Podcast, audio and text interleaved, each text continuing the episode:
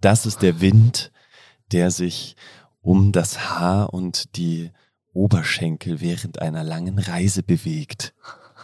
Einer langen Reise auf dem Rad, wie sie zum Beispiel unsere Physiotherapeutin Lena letzten Sommer ganz alleine absolviert und hinter sich gebracht hat. In dieser Folge erfahrt ihr die etwaigen Parallelen zwischen einer vierwöchigen Radlreise durch Norwegen und natürlich auch Einblicke und sogar spannende Tipps, falls ihr selber mal so eine Reise machen wollt. Erfahrt, wie es ist, wenn man auf einer Reise anfängt, mit sich selbst zu reden oder zu Unterhosen, die vor einem Wippen zu tanzen. Also, wir wünschen euch ganz, ganz viel Spaß beim Zuhören und freuen uns, wie immer, auf euer Feedback. Das ihr gerne geben könnt. Entweder an unsere Mailadresse podcast at base5.at oder einfach mit ein paar Sternen auf Spotify oder Apple Podcast. Viel Spaß beim Zuhören. Hallo ihr Raketen und herzlich willkommen zu Base 5 on Air. Phil und ich sprechen jeden Donnerstag mit Menschen über den Base 5 Lifestyle. Wir möchten die Hintergründe der Person kennenlernen und wissen, welche unserer fünf Säulen Movement, Nutrition, Community, Mindset und Sports sie in ihren Alltag einbauen. Auch diese Folge wird wieder reich an Tipps, Genussmomenten und tollen Stories, denn heute zu Gast ist eine Frau, die dir mit einem Strahlen im Gesicht sagenhafte Schmerzen zufügt, damit du danach schmerzfrei ebenso strahlst wie sie. Herzlich willkommen, schön, dass du da bist, Lena. Dankeschön, schön hier zu sein mit euch. Lena, schön, dass du da bist. Wie voll ist deine Energie Energierakete jetzt am frühen Morgen? Du merkst, meine äh, braucht noch ein bisschen. ähm, tatsächlich bin ich gestern Abend so richtig mit so positiver Energie ins Bett gegangen und heute Morgen erstmal mit bisschen Nackenschmerzen aufgewacht und dachte so, nee, das kann jetzt nicht sein. Aber ich habe ähm, jetzt, würde ich sagen, wieder so eine sieben. Sieben, alles gut. David, wie schaut's bei dir aus? Äh, ich gebe ehrlich zu, ich bin bei einer 5. Ach, ja. Steige ich mit ein. Auch die 5. Wow. Müde Runde hier, aber da, da ist definitiv Luft nach oben, das ist ja auch schön. Ja. Äh, man muss sagen, es hat eigentlich einen positiven Hintergrund. Gestern war die siebte Jahresfeier von Base 5. Wir sind sieben geworden. Herzlichen Glückwunsch. Und äh, dementsprechend ging es etwas länger gestern für die Frühheit des heutigen Aufstehens. Sehr schön. Äh, Lena, hast du dir heute schon einen Energiespender gönnen können, so nach deinem äh, Aufstehen mit Nackenschmerzen? Ja, tatsächlich. Also mein Energiespender generell morgens ist seit einer Weile jetzt Yoga. Ähm, Stehe echt auf, selbst wenn ich um 7.15 Uhr den ersten Patienten habe oder die erste Patientin, dass ich, selbst wenn es nur fünf Minuten sind, im besten Fall sind es 15, mache ich einfach eine kleine Runde Yoga und dann merke ich einfach, dass der Kreislauf ganz anders ist. Man friert irgendwie über Morgen nicht so, man ist einfach wacher und eben auch Nackenschmerzen sind damit relativ schnell so auf so einem Level, dass sie nicht mehr so präsent sind. Und das habe ich heute Morgen schon gemacht. Und Wie lange dauert da deine Routine, deine äh, Yoga-Routine? Ja, es kommt echt drauf an, wie viel Zeit ich einfach habe. Machst Also- du das immer selber oder machst du ein Video mit oder so? Ähm, ich mache es mittlerweile auch viel selber, weil ich einfach ein paar Videos jetzt mittlerweile gemacht habe und gemerkt habe, die Bewegungen tun mir besonders gut und die sind mir morgens zu viel oder so.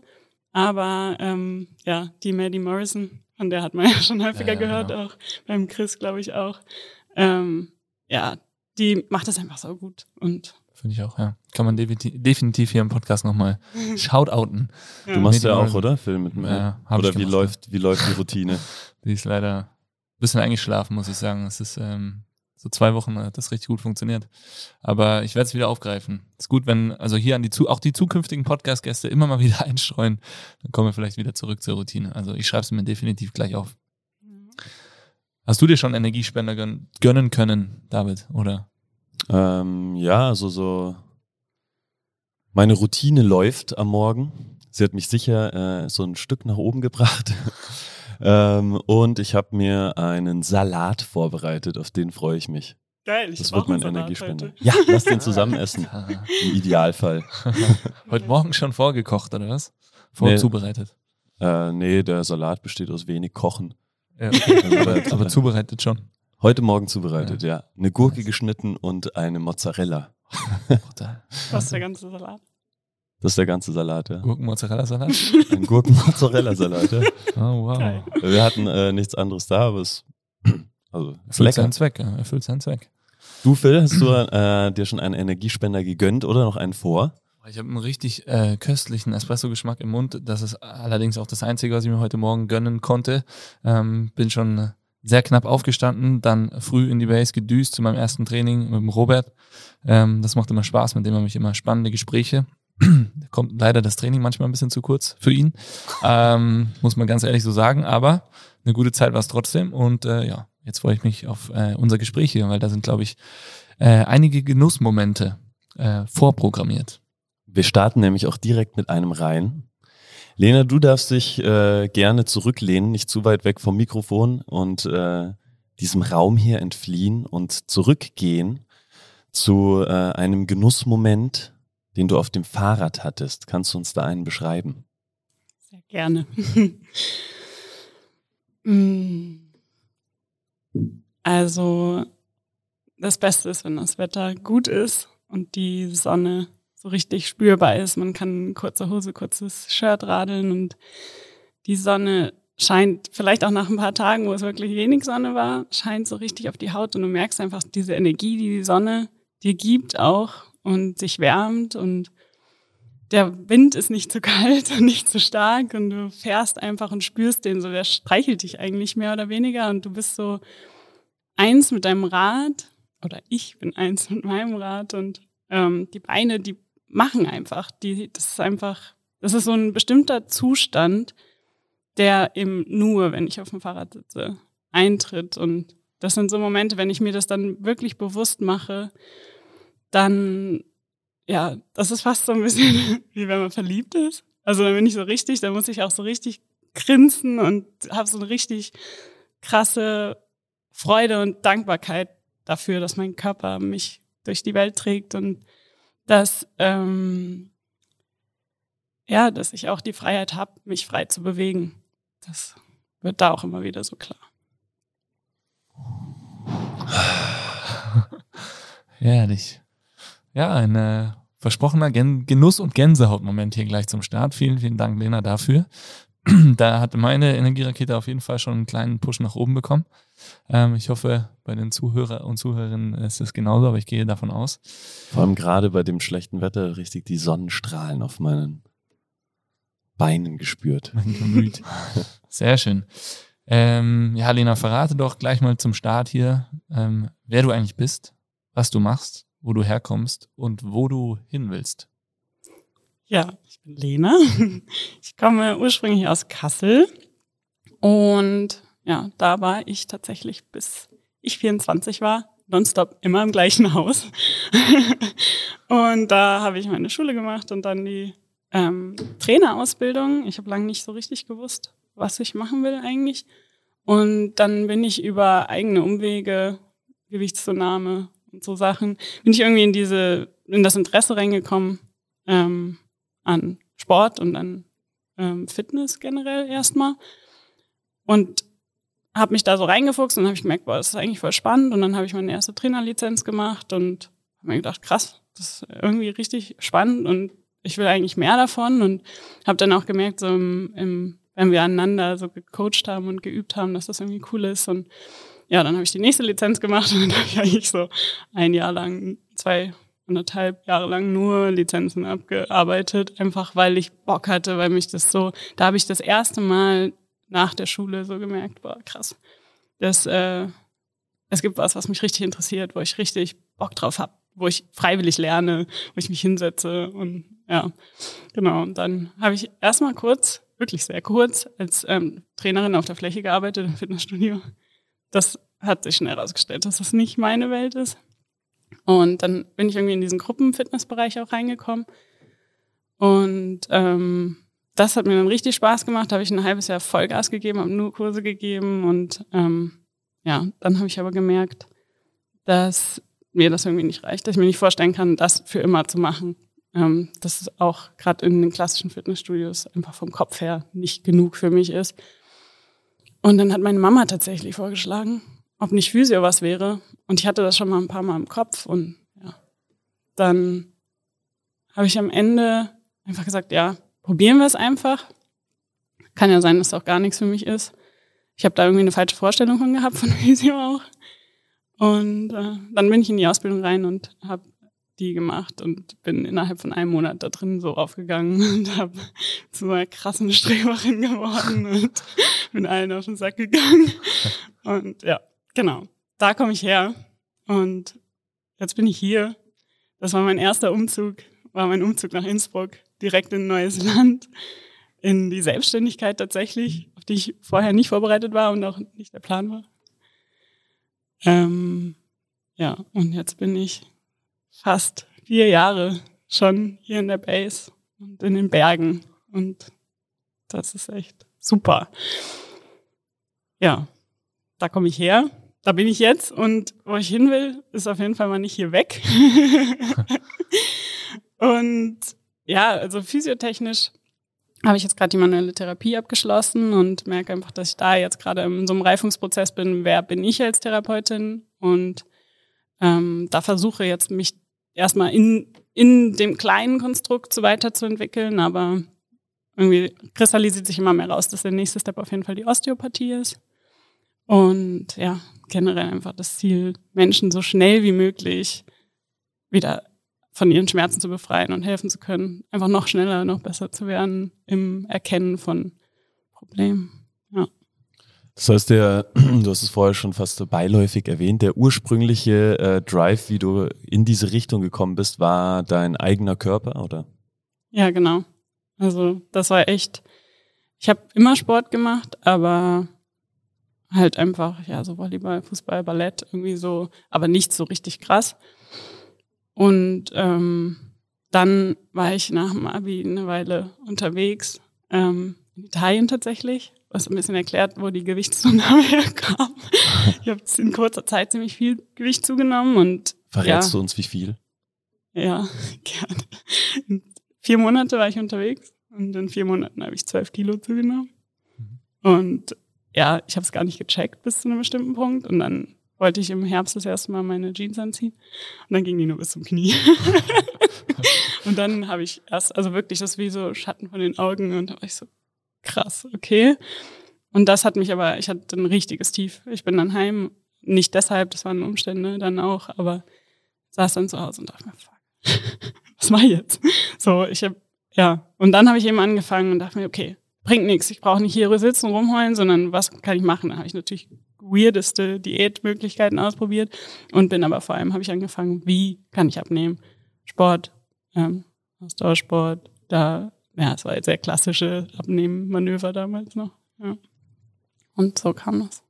Und dann hat es uns äh, sogar dazu gebracht, dass wir schon Seite an Seite auf der Trainingsfläche standen und äh, gemeinsam Sessions gecoacht haben. Ja, mega. Die Anfänge von dem Ganzen hier in Innsbruck.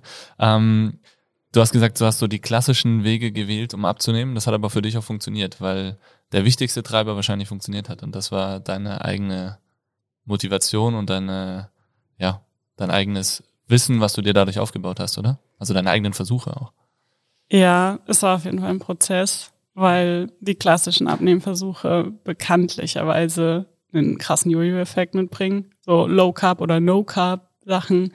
Oder ähm, ich habe so Almased-Kur gemacht, halt einfach nur so ein Getränk immer getrunken. Und klar, nimmst du sauschnell ab. Aber wenn du dann anfängst, wieder normal zu essen, ist halt sauschwer, das Gewicht zu halten. Und dann hatte ich halt schon viel so ähm, Ups und Downs. Und ja, also letzten Endes so richtig, richtig reingefunden habe ich eigentlich erst hier, als, seitdem ich in Innsbruck bin. Seitdem irgendwie auch mein restliches Leben drumherum mehr Halt und mehr, ähm, ja, das ist, was ich, wie ich es mir vorstelle und wie ich es will. So habe ich Struktur gefunden, einfach generell. Weil du auch den Weg gefunden hast, auf dem du dich siehst. Ja, voll. beruflich und in deiner Ausbildung. Du hast von äh, kurz von diesem Lizenzenhopping eigentlich gesprochen äh, zum Start des Ganzen. Äh, ich glaube, das hat ja haben viele hinter sich. Also ich habe auch, also ich habe die Zertifikate meistens nicht mal mit nach Hause genommen, aber ähm, hätte ich, dann hätte ich jetzt auch ein großes Zimmer, was ich tapezieren könnte damit. Ähm, inwiefern hat dich das weitergebracht?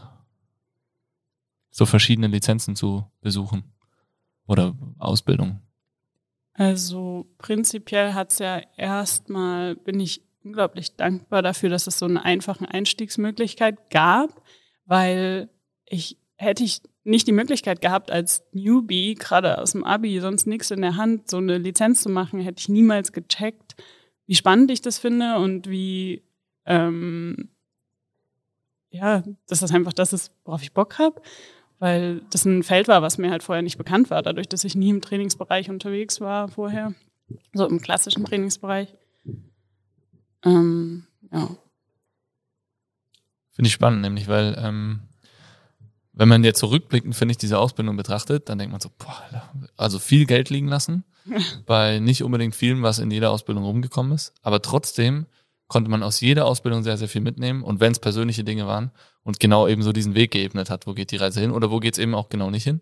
Ähm, und deswegen fand ich eigentlich, also fand ich spannend, jetzt das nochmal aufzugreifen, so dass du auch letztendlich deinen Weg jetzt gefunden hast über diese vielen verschiedenen Lizenzen, von denen du jetzt wahrscheinlich bei der einen oder anderen denken würdest oder bei fast allen vielleicht, boah, was für ein Scheiß eigentlich wir da gelernt haben. Also äh, da vielleicht für alle, die ja sich in dem Bereich sehen. Ich hatte gestern ein Gespräch mit jemandem, äh, der seinen Job äh, geschmissen hat, ganz jung noch und und möchte in den Fitnessbereich und beziehungsweise das war so über über Ecken. Der wird mich jetzt anrufen und ich kann es immer nur jedem nahelegen, da auch wirklich viele Einblicke zu sammeln in den verschiedensten verschiedensten Bereichen. Ähm, aber das nur, weil du es eben äh, kurz, kurz angesprochen hast. Ja, ich finde, also da ist auch einfach dieser Punkt, wenn du das also nie erlebt hast, wirst du auch niemals die Qualität von was anderem erkennen. Ja. Also, weil die Qualität war für die, das Niveau war okay, weil es war einfach das Niveau und das ist einfach so eine klassische Ausbildung, die dürfen nur nach wissenschaftlichen Erkenntnissen arbeiten. Das heißt, ja. da ist nicht so viel Spielraum. Aber wenn du dann eben in die rausgehst und ganz viele verschiedene Ausbildungen erlebst, dann siehst du halt auch die Unterschiede und kannst das erkennen. Und wenn du nie, also nur so findet man vielleicht auch die Fortbildung, die für einen das Richtige sind. Ja, und der Weg geht ja jetzt auch weiter. Ja. Manuelle gemacht, äh, Osteopathie, vielleicht äh, vor der Stirn quasi. Ja. Also ähm, ja, dieses dieser Hunger nach Weiterbildung, auch wenn man vielleicht bei dem einen oder anderen Wochenende dann wieder sagen muss, hm, hätte ich mir schenken können, äh, hört aber nicht auf und, und bringt dann enorm, enorm weiter. Also ja. sehr schön. Sehr schön zu hören. Jetzt hast du uns einen Genussmoment auf dem Fahrrad geschildert. So, was hat das jetzt mit Physiotherapie und so weiter zu tun? Du hast äh, letztes Jahr ein sehr, sehr spannendes äh, Projekt umgesetzt und äh, wir möchten unbedingt was davon hören, weil irgendwie war wenig Spielraum, wenig Zeit auch äh, im Team einfach mal drüber zu quatschen und äh, wir nutzen jetzt diesen Podcast hier als Plattform, dass wir uns da austauschen und ich freue mich sehr drauf, weil es wird definitiv allerhöchste Zeit. Also lass uns doch mal wissen, was hast du, was war das für ein Projekt? Ja. Ähm, also, ich bin letztes Jahr im August für vier Wochen mit meinem Rennrad nach Norwegen und bin da von Trondheim nach Tromsø gefahren. Und zwar nicht über den Landweg, sondern immer an der Küste entlang.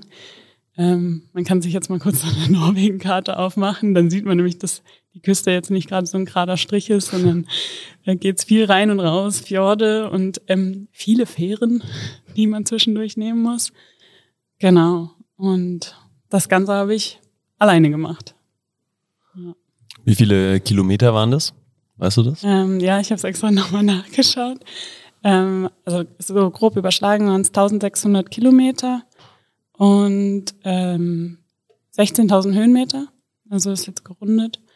Und dann bin ich noch 55 Kilometer gewandert und ungefähr 7000 Höhenmeter, glaube ich. Krass. Und in welchem Zeitraum? Ähm, 28 Tage. Ganz alleine. Komplett. Ja. Krass. Ja, also ganz alleine hin. Ja. Ähm, nicht die ganze Zeit alleine gewesen. Okay, aber geplant nicht alleine oder äh, äh, trifft man da Weggefährten, die genau sowas gerade machen? Ähm, also geplant war es ursprünglich ganz anders. Ähm, ja, ich wäre eigentlich ein Jahr früher schon in Norwegen gewesen mit einer Freundin zusammen für drei Wochen damals mit ähm, Trampen und Rucksack. Und dann kam Corona. Und ähm, dann ja, war es halt Lockdown und unklar und Norwegen war zu und dü, dü, dü. und dann haben wir einfach gesagt, okay, wir machen das jetzt dieses Jahr nicht so auf Biegen und Brechen und dann am Ende geht der Flug flöten und so weiter. Und dann haben wir das quasi vertagt und für mich war einfach klar, das mache ich, das ist mein nächstes Projekt. Norwegen wollte ich unbedingt sehen, vor allem eben Lofoten war so das Ziel. Und dann habe ich aber danach, das, also das Jahr danach war klar, okay, es könnte klappen im Sommer. Und dann habe ich die Freundin halt gefragt und die hat einfach dann andere Pläne halt gemacht, was ja auch voll okay ist. Aber bei mir ist es so, wenn ich so ein, Ziel vor Augen habe, dann komme ich da nicht dran vorbei. Also ich will einfach, wenn ich gerade so ein, so ein Reiseziel, das, das wächst so. Das fängt ganz klein an, dass ich irgendein Bild sehe und finde das schön oder irgendeine Geschichte höre. Und dann wird das immer größer und größer und größer und dann ist einfach keine andere Option als die nächste Reise ist das. Und so war das eben da auch. Und ähm, ja, und dann war es irgendwie so, ja, will ich wirklich ähm, jetzt jemand anderen fragen, weil es eben Reisepartner finden, wo es wirklich gut passt für lange Zeit, ist gar nicht so einfach. Also, und ich hätte schon ein paar Leute gehabt, so noch, wo ich fragen konnte, aber ich habe dann auch gemerkt, okay, was wären noch Optionen, wie man reisen könnte, außer Trampen? Weil Trampen mit Corona war halt auch so ein bisschen, man wusste nicht, wie viel ist los, wer nimmt einen wirklich mit. Und ähm, ja, ich fahre einfach sau gern Fahrrad und bin halt viel Rennrad gefahren und habe mir dann gedacht, eigentlich wäre das so geil, das Ganze mit dem Fahrrad zu machen. Und ähm, ja, so ist das eigentlich dann immer mehr ausgereift. Und dann habe ich auch gemerkt, okay, für Fahrrad weiß ich jetzt niemanden, den ich fragen kann. Und dann habe ich gedacht, vielleicht ist er auch cool alleine.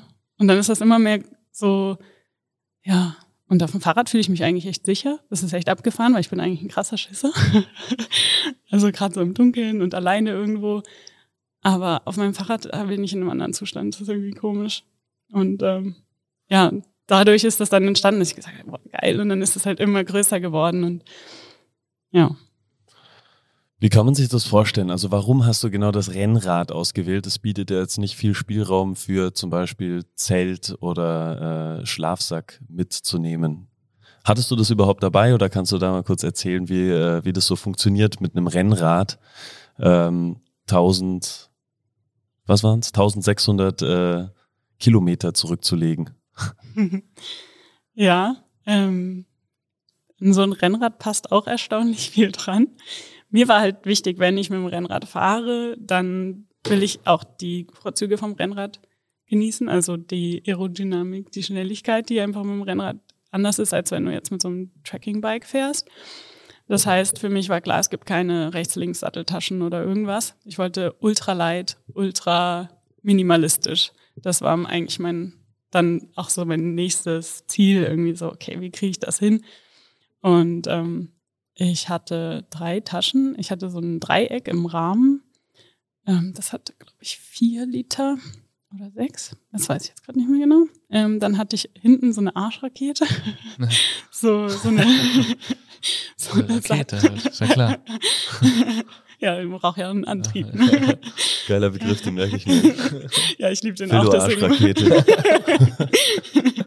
also das ist letzten Endes wie so eine Satteltasche, nur dass die halt voll lang ist und dann so nach hinten hochgeht. Und ich finde den Begriff auch so geil. Für mich passt er einfach perfekt, weil sieht Heißt das wirklich so, oder was?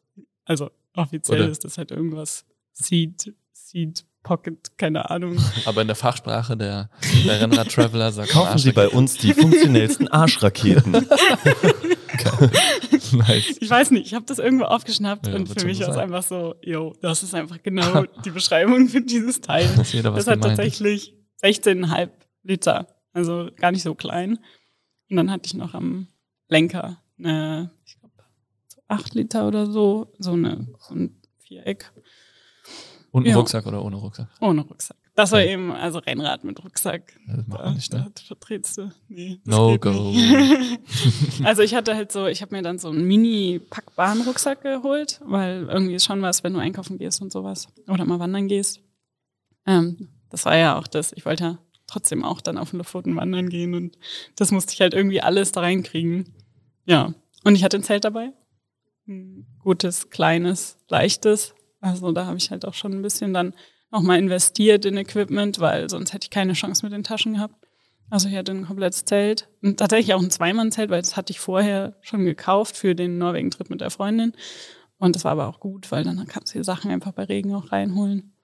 Und Schlafsack, der war richtig mini. Also das ist so klein, das ist so krass. Und, und warm aber auch, oder? Ja, der geht so bis, also bis drei Grad ist Komfort und dann geht's auch noch niedriger. Okay. Brauchst halt in Norwegen schon, kann schon mal runtergehen mit den Temperaturen. Und wie ist es dann so Tag für Tag, äh, mehrere hundert Kilometer oder nicht mehrere, aber wahrscheinlich über hundert? Wie war, lang war so eine äh, Etappe? Ähm, ich habe mich selber ein bisschen gechallenged. Also ursprünglich war ja das Hauptziel Lofoten und ich habe dann aber gemerkt, ich habe eigentlich Lust, auch eine lange Strecke zu fahren. Und wenn ich jetzt nur auf den Lofoten bin, die sind nicht lang. Also wenn ich da nur das Fahrrad als Transportmittel nehme, um auf den Lofoten zu reisen, das ist irgendwie, das war mir zu wenig. Und dadurch ist das dann auch entstanden, dass ich von Trondheim gestartet bin. Und ähm, dann habe ich mir vorgenommen, quasi bis zu den Lofoten richtig durchzuziehen. Und dann bin ich am Tag zwischen 130 und 190 Kilometer gefahren. Ja. Und ich meine, Höhenmeter sind da halt, die sammeln sich so, aber das sind halt selten so richtig krasse Anstiege wie in den Alpen jetzt. Und du warst jeden Tag dann auf dem Rad, oder? Nee, nee, nee, geht's hier nicht aus. Ähm, von 28 Tagen saß ich 24 Tage ah, auf dem Rad. Ja. Aber manchmal halt auch nur dann 24 Kilometer zum, um, zu irgendeinem anderen Ziel oder so. Und jetzt hast du gesagt, du, war, du bist eigentlich ein Schisser, nur auf dem Rad nicht so. Aber dann steigst du ab und musst ja irgendwo schlafen. bist du nur auf dem Rad kein Schisser oder auf, einem, auf einer Radreise kein Schisser? Also wo hast du übernachtet? Allein im Zelt oder was? Am Straßenrand? Ja. Echt? Ja. Also, ähm, ja, ich weiß auch nicht. Also das frage ich mich tatsächlich auch immer noch, was mich da eigentlich, also wie das sein konnte, so eben, also wenn es dunkel wird und ich alleine irgendwo langlaufe, dann habe ich schon Angst. Und im, natürlich im Wald alleine nachts hatte ich auch Angst. Aber irgendwie, ja, ich glaube, diese Sicherheit durch das Rad ähm, hat mir irgendwie auch schon im Vorhinein so viel Sicherheit gegeben, dass ich mich irgendwie getraut habe, das anzugehen. Das war auf jeden Fall der Punkt, vor dem ich am größten Sorge hatte. Und die ersten Nächte waren zach. ja, also jedes Geräusch zuckst du halt zusammen und überlegst dir, was könnte das jetzt sein? Und ja, das war schon, das war schon intensiv, aber irgendwann hast du halt die Erfahrung, okay, es ist wieder nichts passiert. Es ist wieder nichts passiert. Und man muss halt auch sagen, in Norwegen, die Natur ist so weit und so groß und das ist so viel Natur, so viel mehr Natur als Mensch oder Tier. Und ich glaube, mein größter Angstfaktor sind tatsächlich Menschen, die einfach leider durch irgendwelche Umwege ihr Gutes verloren haben. Also das ist das, was mir am meisten Angst macht. Und in Norwegen bist du aber ganz oft so in der Natur und so weit weg von der Zivilisation, wenn du das so machst. Du kannst natürlich auch direkt neben der Straße, das ist was anderes. Da hätte ich viel mehr Angst, weil ich dann das Gefühl habe, da kann mich ein Auto ja. sehen, da kann mich Menschen sehen, wie ich das Zelt aufbaue und mich beobachten und dann sich irgendwie. Ja. Also ich habe irgendwie, ja, meine größere Angst sind Menschen als. Wo bist du dann dahin? Also du hast dann ja wahrscheinlich irgendwann entschieden, okay, jetzt mache ich eine Pause. Jetzt schlage ich hier mein Zelt auf. Wie hast du da den Spot gefunden? Bist du dann da noch so ein Stück gewandert oder hast du dir, nach welchen Kriterien sucht man sich dann so einen Zeltspot aus? Das konntest du ja wahrscheinlich vorher nicht planen, wo du dann im Endeffekt schläfst? Also, ich habe tatsächlich, mir macht Planen richtig viel Spaß. Und also gerade Reiseplanen und auch so, ob das jetzt in Bergen ist oder ähm, jetzt in Norwegen, man kann schon, wenn man da so ein bisschen anfängt, das zu üben und äh, Gelände gut zu beobachten, man kann auf Karten schon Ideen davon kriegen, wo man zelten könnte. Durch Höhenlinien und vielleicht auch durch Google Maps, das gibt's ja mittlerweile. Ähm, aber ich hätte nicht so viel planen müssen.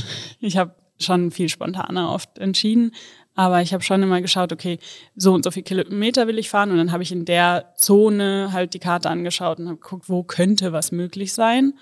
Und dann bin ich halt auf die Suche gegangen. Und das war eigentlich immer das, so dass auf der Straße bist du halt, da machst du dein Ding irgendwie, du fährst und fährst und fährst, dann bleibst du mal stehen und so weiter. Und da fängt dann das Abenteuer eigentlich an, wenn du vom Rad absteigst und mit deinen komischen Klicki-Schuhen irgendwo durch den Wald stapfst, dein Fahrrad mitträgst und oder schiebst, je nachdem, wie die Gegebenheiten sind. Ich wollte das natürlich nie an der Straße lassen, ich habe es immer mitgenommen und irgendwo hochgeschleppt. Wie viel, also wie lang dann? Wie lang war so dein, dein Walk vom, von der Radstrecke zum Schlafplatz? Meistens nicht so lang. Dadurch, okay. dass es wirklich nach rechts und links so schnell in die Natur geht. Ähm, ja, ich, was war denn das längste? Vielleicht so 30 Minuten. Ah, okay. Also das ging voll und das war auch eher so, ich habe dann halt wirklich auch einen guten Spot gesucht und hatte halt einfach Bock auf geile Aussicht und Okay. Ja. Schön. Aber manchmal, wenn ich richtig fertig war, dann habe ich auch wirklich nicht hinterm nächsten Busch neben der Straße. Nachts ist da auch nichts los. Ja.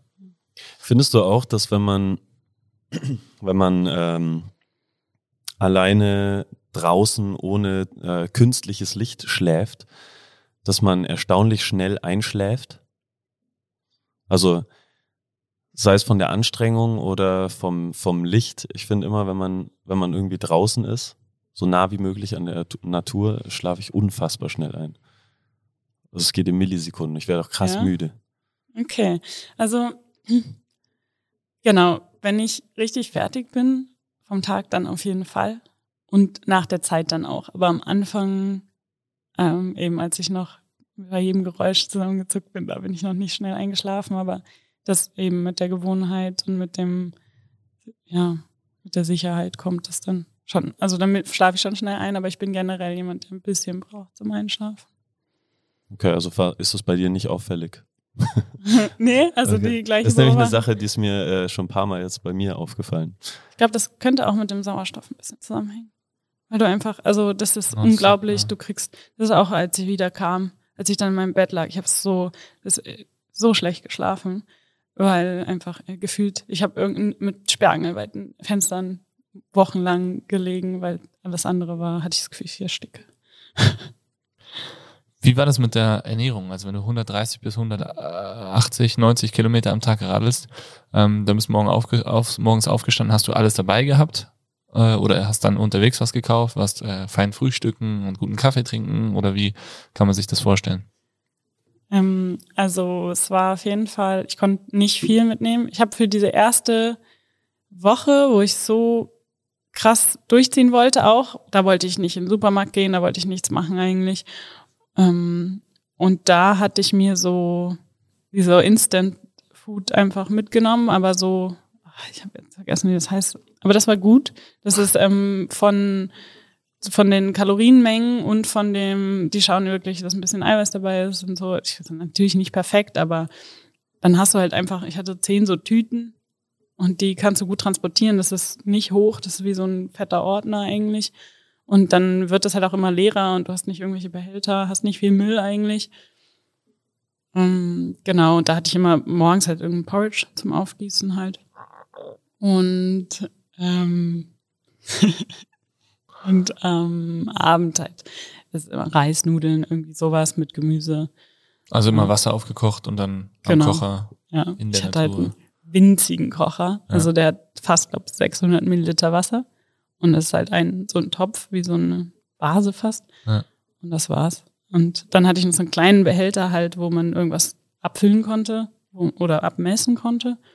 Und deswegen groß kochen war auf der Reise generell nicht. Ich habe, man findet schon seine Wege dann. Gibt halt auch viel Pasta mit Thunfisch oder sowas dann, einfach, weil dann hast du einfach eine gute, ja, Basis, hast deine Kohlenhydrate, hast dein Eiweiß, hast dein Fett und dann habe ich mir meistens halt Paprika dazu gekauft, einfach, dass ich noch ein bisschen Vitamine habe oder eine Karotte.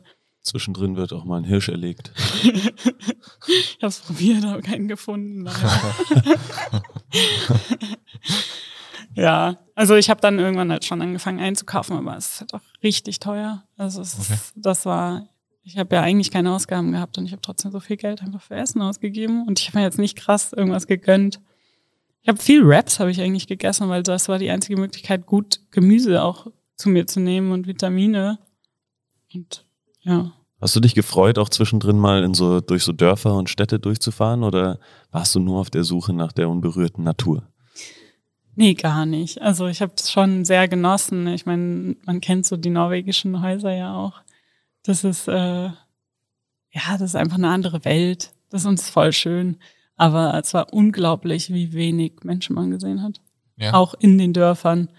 Wenn das Wetter nicht mega gut war, da war kein Mensch. Wie war das Wetter so über, die, über den Monat? Also hat es viel Ähm, geregnet?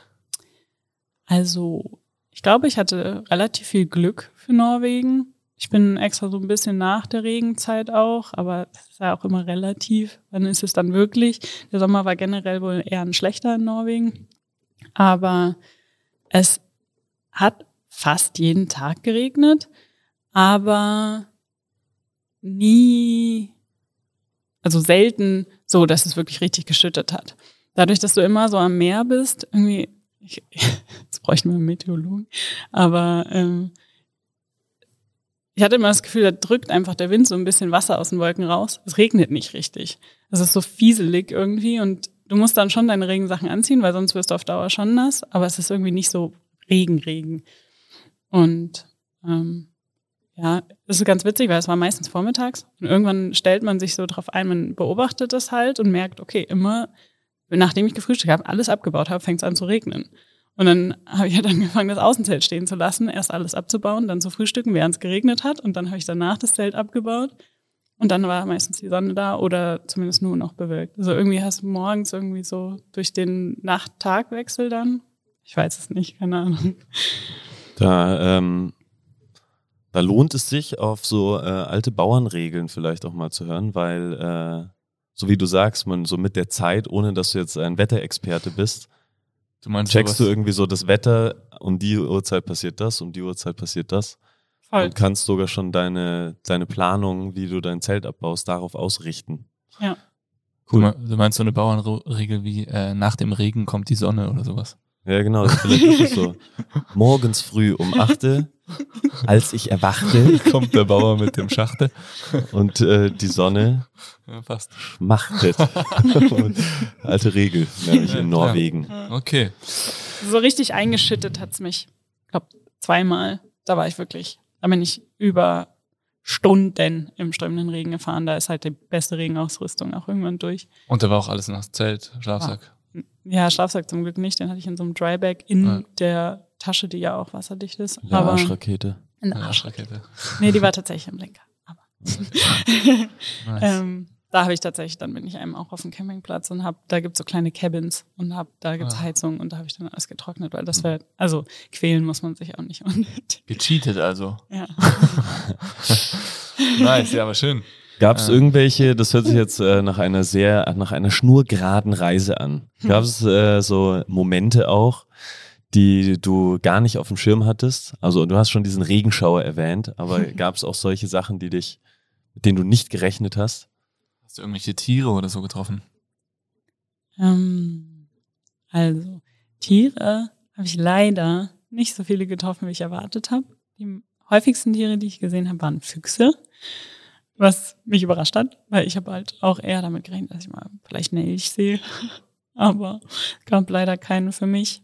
Am allerletzten Tag bin ich nochmal wandern gegangen im Regen in Tromsø, weil ich mir dachte, ich bin jetzt nur noch hier diesen Tag und ich wollte da hoch und es gab überhaupt keine Aussicht und es war eigentlich wirklich so ein bisschen trostlos und nass und irgendwie habe ich mich dann auch gefragt, warum mache ich das jetzt eigentlich noch?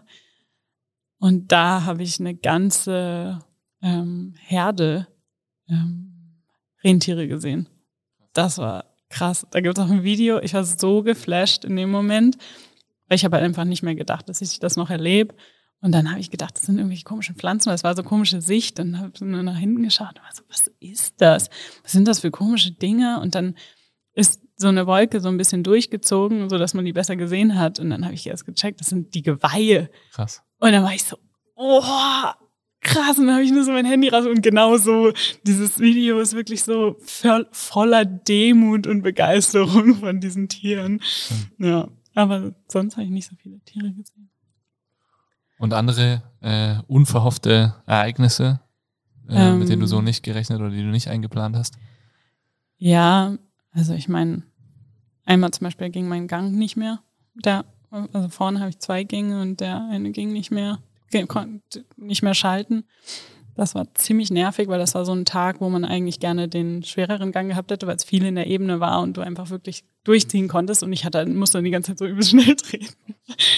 ähm, und da habe ich dann auf der Fähre zum Beispiel, habe ich ähm, jemanden gefragt halt, ob die eine Zange haben, weil ich gemerkt habe, ich muss eigentlich nur dieses Drahtseil wieder mehr spannen und ähm, ich hatte aber keine Ahnung davon. Ich habe mir das halt einfach angeguckt und dachte mir so, okay, das könnte sein, dass das das Problem ist. Und dann habe ich da echt rumgewerkelt und habe gehofft, es funktioniert. Und dann hat es funktioniert. Es lief nicht perfekt, aber ich konnte wieder hoch und runter schalten. Sonst hätte ich mir halt irgendwo wen suchen müssen, der das kann. Hast du ja äh, in Batschen gefahren, wie man hier so schön sagt? Ich, es ist eigentlich unglaublich, aber weder mit dem Rennrad noch mit dem Mountainbike in meinem ganzen Leben Platten gehabt. Weiß nicht, ob das gut ist. Wenn es mal passiert, dann ist man vielleicht ein bisschen hilflos. Ne? Nee, ich weiß, es geht. Ich habe schon vielen anderen geholfen, die um mich herum waren.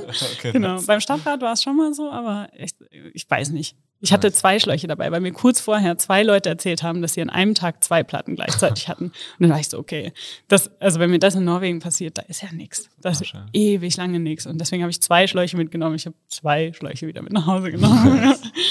Sehr schön. Ja. Und äh, was auf jeden Fall sehr unerwartet war, ist, dass ich wirklich einen guten Freund ähm, gefunden habe auf der Reise, der jetzt immer noch sehr präsent ist in meinem Leben. Ach krass.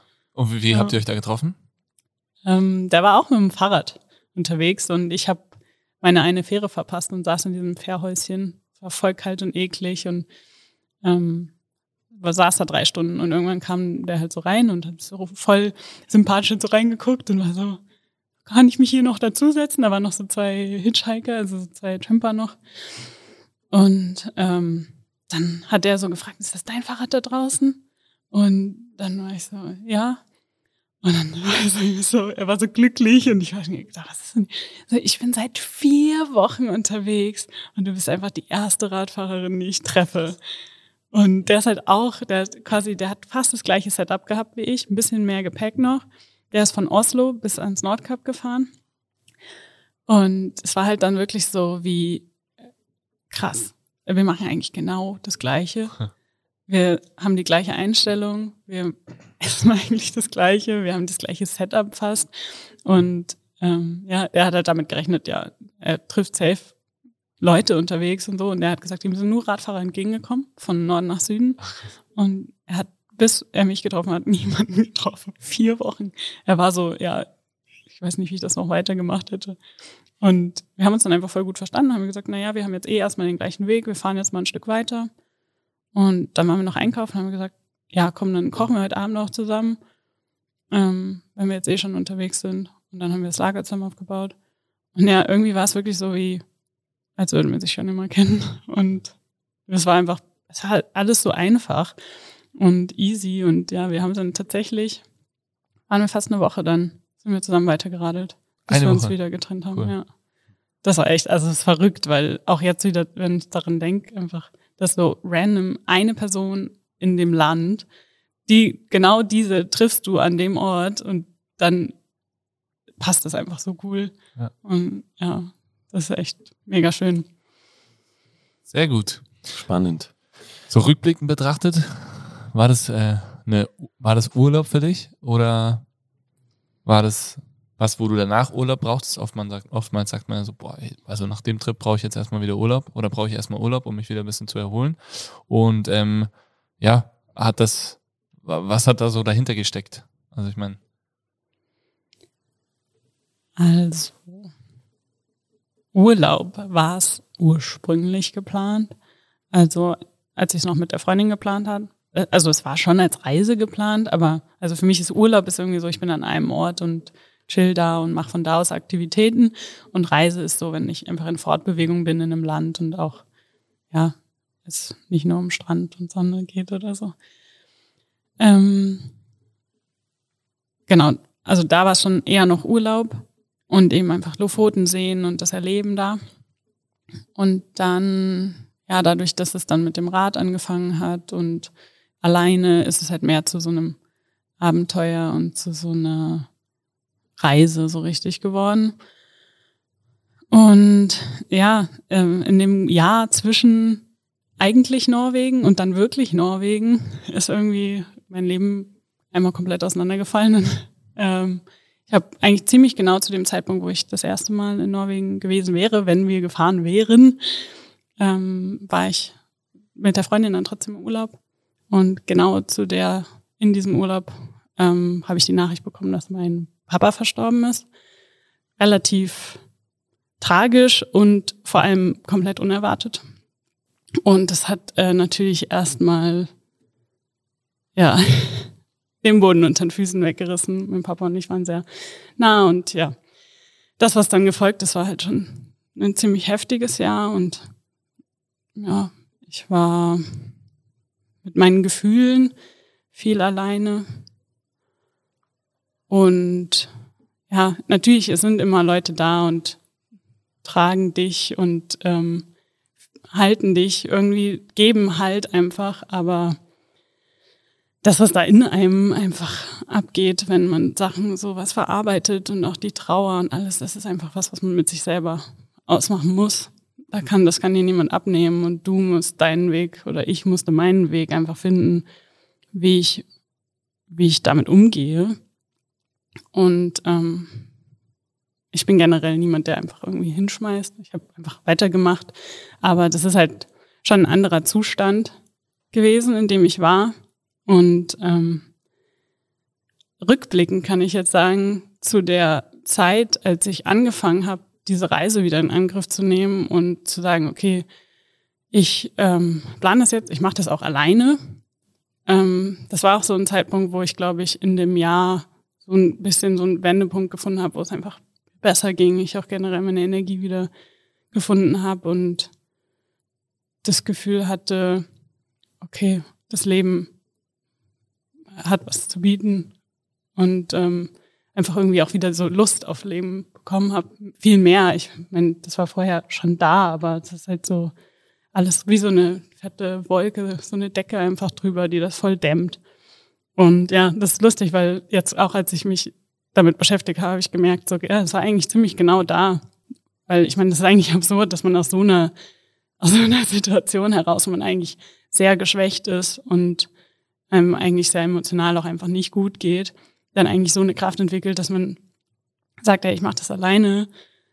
Und ich glaube, dass das auch damit zu tun hat, rückblickend, dass ich in dem Jahr sehr viel gelernt habe, wie ich alleine Situationen mache, wie ich alleine ähm, meinen Weg gehen kann und auch gemerkt habe, okay, wenn ich das machen kann, also wenn ich so durch so eine Situation im Leben komme und trotzdem weitermache, dann ist so eine Reise irgendwie das, die weniger große Hürde eigentlich.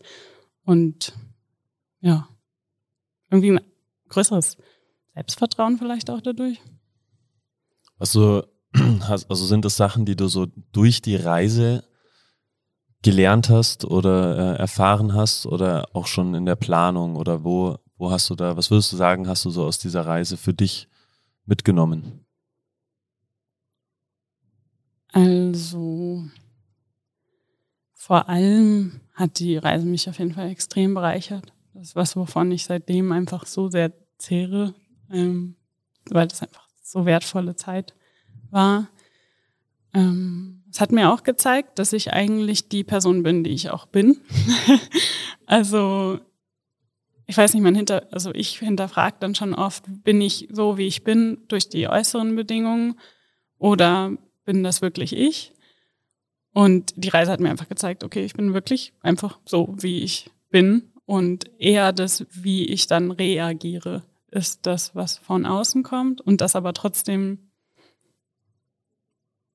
damit zusammenhängt, was in mir ist. Also das, das hat mir einfach unglaublich gut gezeigt, so wo sind, wo sind meine eigenen kleinen Probleme, die mich auch in einer Interaktion mit anderen Menschen manchmal mir das Leben schwer machen. Und ähm, ja, das zu erkennen, einfach so, okay, das ist mein, das ist mein Ding eigentlich. Da muss ich in der Situation anders reagieren. Ja. Also das. Aber eigentlich eben eine schöne Erkenntnis zu merken, okay, das bin ich. Auch meine irgendwie so, wenn man so bescheuerte Gedanken hat oder auch mal irgendwie, ja, so die Gedanken sind die gleichen. Ich habe manchmal mir selber dann irgendwie im Kopf Quatsch gelabert einfach so. laut auch oder, oder nur so für dich? Oder hast du auch laut mit dir gesprochen? Ähm, selten laut. Aber wenn es wirklich mal eine Situation ist, oder manchmal hat man auch so einen richtig dummen Gedanken und da muss man halt richtig laut lachen. Zum Beispiel. Okay.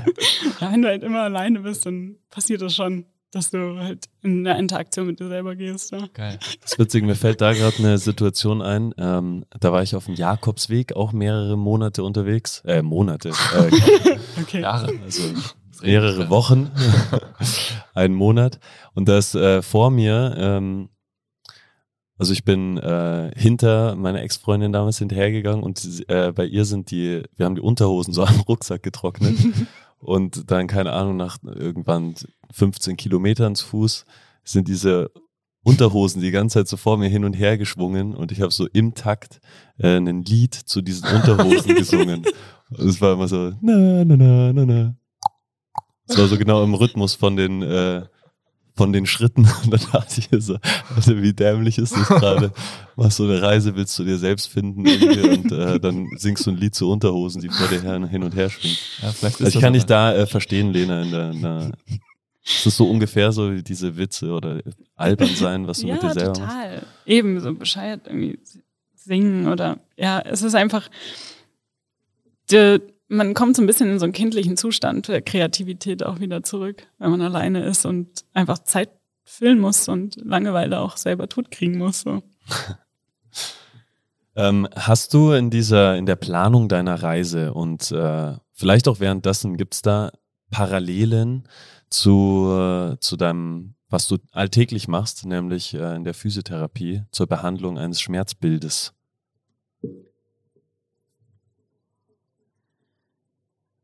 Also im ersten Moment würde ich erstmal mit so, also das erste Gefühl ist so, nee, ist was ganz anderes.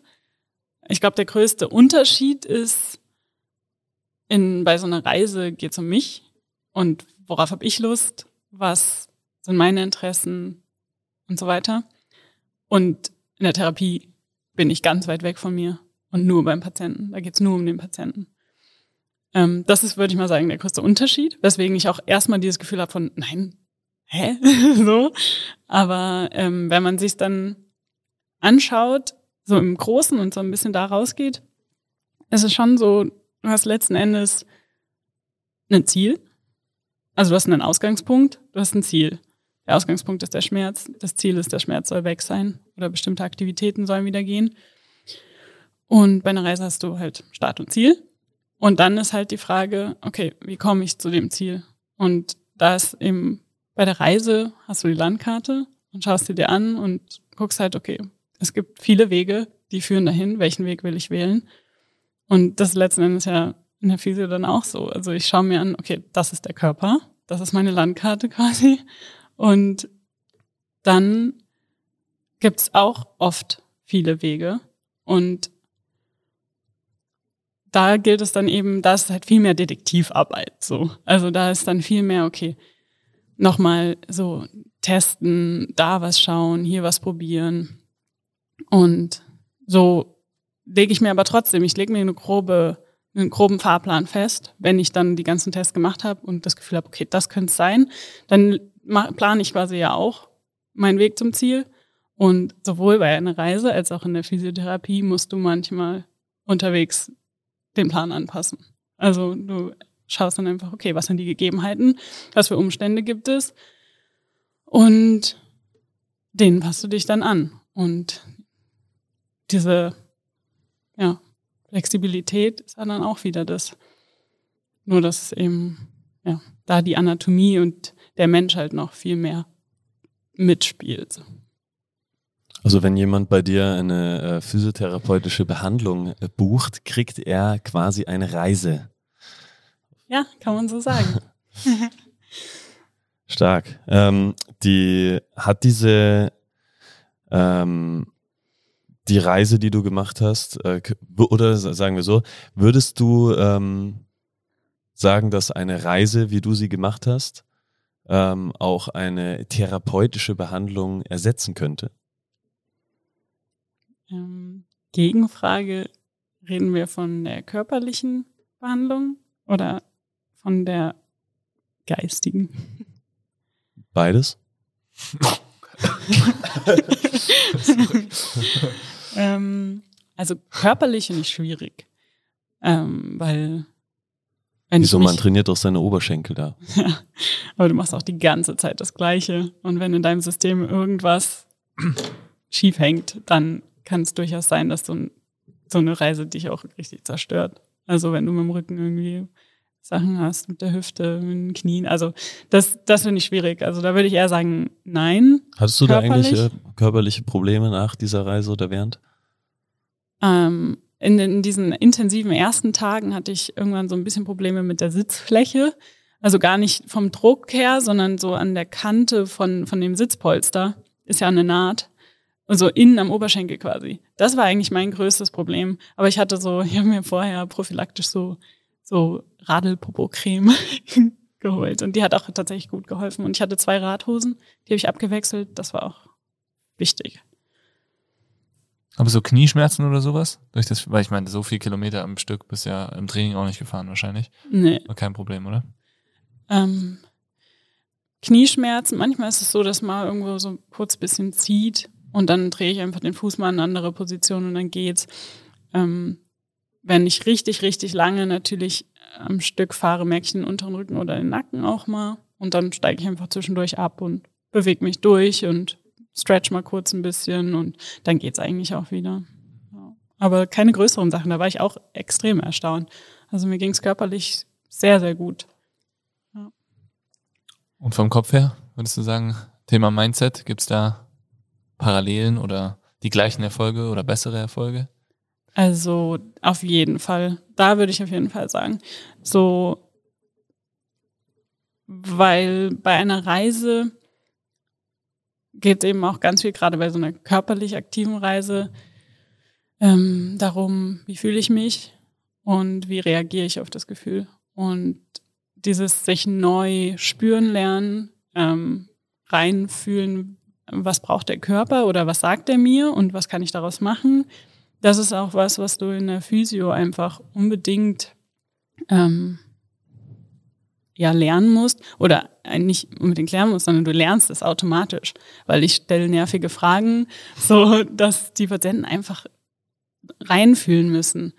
Und das merkst du eben auch oft am Anfang, wenn du Fragen stellst. Die sind einfach überfordert damit, weil sie gar nicht so sehr in ihren Körper reinspüren können, weil sie es auch nie probiert haben. Und dann, du führst sie eigentlich daran. Und das ist bei so einer Reise halt auch, du, der Körper, der rück, meldet dir das zurück und du hast eben auch die Zeit zuzuhören, was, was will der Körper und darauf zu reagieren. Und das ist eigentlich was, was man in der Therapie auf jeden Fall versucht. So, hör hin und geh nicht drüber, sondern schau dann, was machst du draus. Ja. Wie würdest du jetzt so eine äh, Reise in unseren Reha-Kreislauf einordnen? Also nehmen wir jetzt deine Reise als Beispiel. Ähm, wo im Reha-Kreislauf würdest, äh, würdest du da jetzt sein gerade? Gar nicht so leicht, die Frage. Ähm, also du meinst, wo die Reise, wo ich die reinpacken würde, wenn ich jetzt eine Reha hätte? Oder Vielleicht, ob die Reise in so einen Reha-Kreislauf passt auch. Also wir haben ja vielleicht äh, für alle da, die sich jetzt bei Reha-Kreislauf fragen, was soll denn das sein? Also wir haben eine grandiose Folge mit dem Knie dazu gedreht, wo der sehr, sehr gut und sehr ausführlich erklärt wird. Ähm, und da muss man ja vielleicht auch, um vielleicht auch ein bisschen mal den Wink zu deiner Ausbildung oder zu deiner Arbeit hier zu legen, äh, das hast du ja äh, vom ersten Tag an eigentlich perfektioniert, äh, dass du gesagt hast, okay, ein Patient, der zu dir in die Behandlung kommt, der wird einfach nicht mit zehn Behandlungen Physiotherapie abgespeist und danach ist alles gut und dann wird er in die wahre Welt, in die Freiheit entlassen, ähm, sondern letztendlich wird dem äh, auch auf den Weg mitgegeben, was ihm wichtig ist, was ihm gut tut, dass ein weiteres Training sinnvoll ist, um ihn letztendlich Hashtag Comeback Stronger auch ähm, einfach auf diesen Weg irgendwie zu bringen und zu begleiten. Und glaubst du, so eine Reise, wie du sie gemacht hast, kann ein sinnvolles vielleicht Ziel sein oder ein sinnvoller Teil auch von diesem ganzen Kreislauf? also Ziel auf jeden Fall.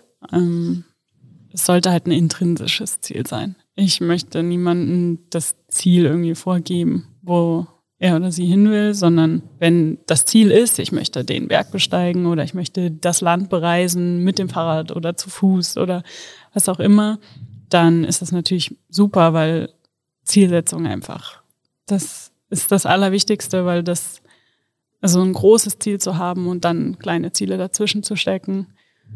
Und das ist auch das, wo man wieder diese Parallele finden kann, wo man auch sagen kann, wenn jemand so eine Reise vielleicht schon mal gemacht hat, also ich lerne ja Patienten wirklich auch sehr gut kennen und vielleicht erzählen die auch sowas und wenn mir jemand sagen würde, wenn ich zum Beispiel als Patientin jetzt erzählen würde, ich habe diese Reise gemacht, dann würde ich als Therapeutin da halt auf jeden Fall ansetzen und sagen, hey, okay, wie war das denn bei der Reise? Das war ja auch nicht immer nur geradlinig, das waren Hochs und Tiefs und am Ende bist du trotzdem zum Ziel gekommen und genauso bauen wir jetzt eigentlich deine Reha auf. Es wird Hochs und Tiefs geben und am Ende wollen wir da ans Ziel kommen und ich unterstütze dich dabei, wie du auch bei einer Reise Unterstützung von außen kriegen kannst, wenn du sie brauchst.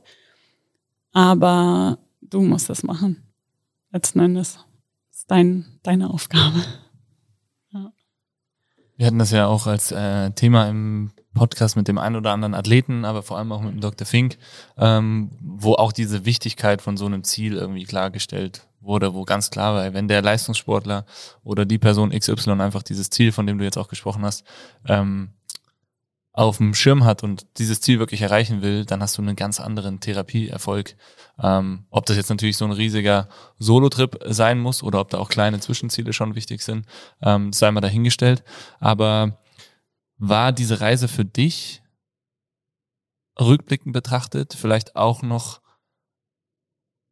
ein Teil deiner Verarbeitung von dem, was im Jahr davor passiert ist? Und war das vielleicht auch so ein bisschen so ein, ja, ich weiß nicht, wie man es jetzt gut sagt, ähm, so das Ziel, worauf du auch irgendwie hingearbeitet hast? Also bist du, was hat diese Reise da irgendwie auch nochmal so diesbezüglich betrachtet mit dir gemacht? War das so ein bisschen so eine Art Abschluss oder?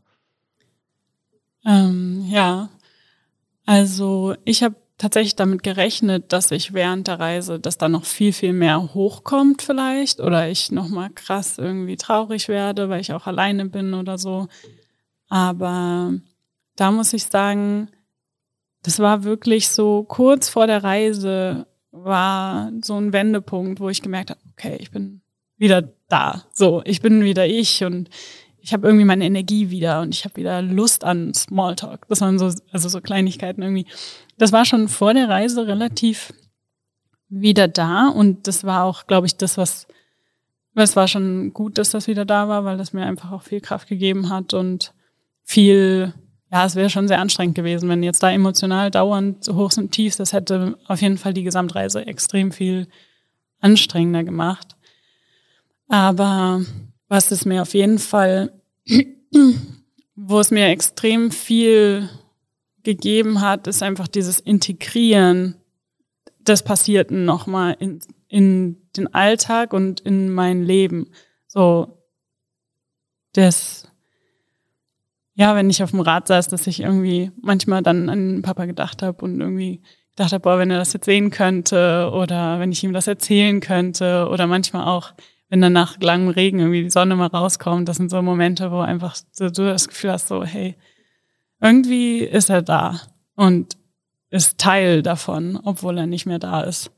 Und ähm, das ist was, was eben auf der Reise sehr intensiv, dass eben wenig negative Gefühle, sondern eher dieses, ähm, er, ist, er ist ein Teil davon, er bleibt da, auch wenn er nicht mehr in körperlicher Form für mich erreichbar ist, ich nicht mehr mit ihm reden kann, aber diese Connection ist da und das ganze Positive, was er auch mitgebracht hat, das kann ich einfach weiter mitnehmen und mir auch immer wieder mich fragen, was hätte Papa jetzt gesagt oder was hätte Papa jetzt gemacht und das einfach als, ja, nicht immer nur traurig sein, ist eher viel mehr so dieses, ja, es, es gibt einem auch viel und die Erinnerung, ja, füllt auch viel.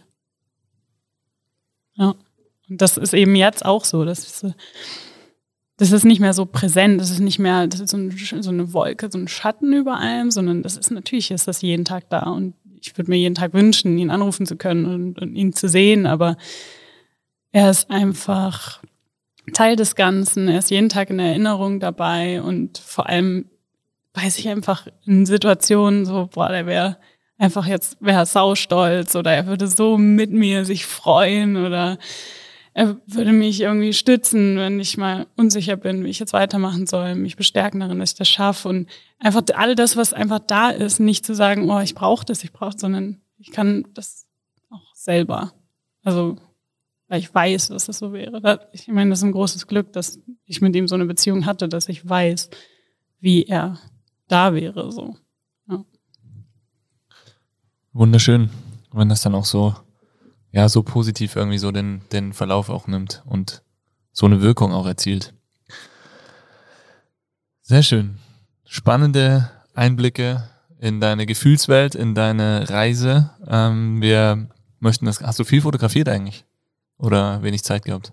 Doch, ich habe schon viel fotografiert. Ich habe auf jeden Fall in meinem Leben schon mehr fotografiert auch, aber ähm, ich habe mir sogar vorher extra noch ein Handy gekauft, was bessere Kamera hat, weil ich keine extra Kamera kaufen wollte, ähm, weil es mir einfach wichtig war, dass die Bilder, die ich mache, dass die dann auch gut sind.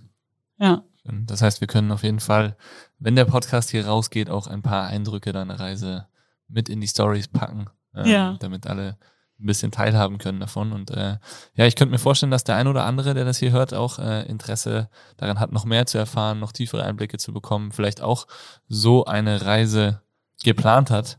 Und äh, falls nicht, können wir jetzt hier vielleicht noch mal ein bisschen die Motivation anregen. Und zwar mit äh, spannenden Tipps für alle, die schon immer oder auch noch nie, aber vielleicht doch in Zukunft eine Solo-Reise antreten wollen würden. Hast du da Fünf wertvolle Tipps. Fünf. Also, das Wichtigste ist, nur weil man alleine reist, ist man nicht einsam. Das ist einfach ein Unterschied. Alleine sein ist nicht einsam sein. Das ist so wichtig, weil ich glaube, dass bei vielen das sehr gemischt ist, dieses Gefühl. Und alleine sein öffnet auch Türen, die man gemeinsam vielleicht gar nicht sieht. Und man ist, wenn man nicht alleine sein möchte, hat man meistens die Chance, das selber zu ändern. Man muss halt die Initiative ergreifen, aber man muss nicht alleine sein. Und wenn man das wirklich überlegt, würde ich schon empfehlen, wenigstens mal einen Kurztrip erstmal alleine zu machen. Gerade wenn man jemand ist, der immer alles mit Leuten zusammen macht. Bei mir war gerade zum Beispiel das Radfahren, habe ich viel alleine gemacht. Hat sich einfach so ergeben. Und dadurch wusste ich schon, dass das geht. Und ähm, das macht mir auch Spaß alleine. Also einfach das Ausprobieren vorher, bevor man jetzt so eine vier Wochen Reise plant, das ist halt schon eine andere Nummer dann. Aber genau, dann so mal ein langes Wochenende einfach los. Ja. Ähm, ich würde sagen, das waren also auf jeden Fall mal zwei, vielleicht drei. Und ja, wichtig auch, wenn man das plant, wirklich zu schauen, okay, wohin will ich und wie bewege ich mich da und dann wirklich nochmal abschätzen, was sind die Gefahren, die alleine vielleicht da sind und ist es liegt das in meinen Fähigkeiten und vor allem auch in, meinen, in meinem Rahmen der Ängste. Also da, ich glaube, da muss wirklich jeder ähm, auf sich selbst schauen. Weil Norwegen ist, kann ich sehr empfehlen, um alleine als Frau zu reisen. Also ich habe nie den Moment gehabt, dass ich da Sorge hätte, während ich jetzt in andere Länder Entschuldigung, während ich in andere Länder definitiv mich da nicht einfach so hinbewegen würde, alleine mit dem Fahrrad und mit dem Zelt. Ja. Und ein Tagebuch mitnehmen. das ist schön, weil dann kann man den Tag irgendwie Revue passieren lassen und mit sich selber so in Interaktion, weil sonst würde man vielleicht jemandem was erzählen und so kann man es dem Blatt Papier erzählen und es bleibt vor allem auch für immer. Die Erinnerungen gehen nicht verloren. Hast du jeden Tag geschrieben? Ja. Schaust du da manchmal noch rein? Ja. Cool. Nicht sehr oft, aber ab und zu. Und vor allem jetzt auch vorher, vor dem Podcast, habe ich nochmal so ein bisschen durchgeschaut. Ja. Sehr schön. Äh, dann ähm, schaue ich, glaube ich, jetzt auch mal wieder in meine Reisetagebücher. Richtig, äh, schon was sehr Intensives, finde ich, auch, weil man ganz anders irgendwie da dran hängt. Voll.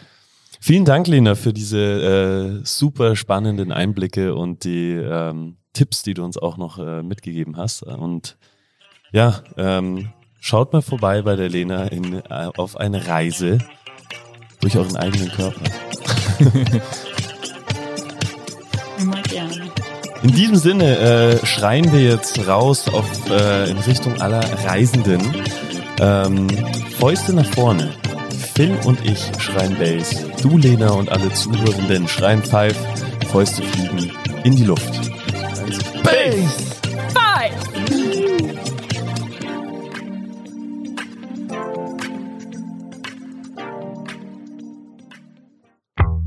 Dieser Podcast wird produziert von Stokesix.com.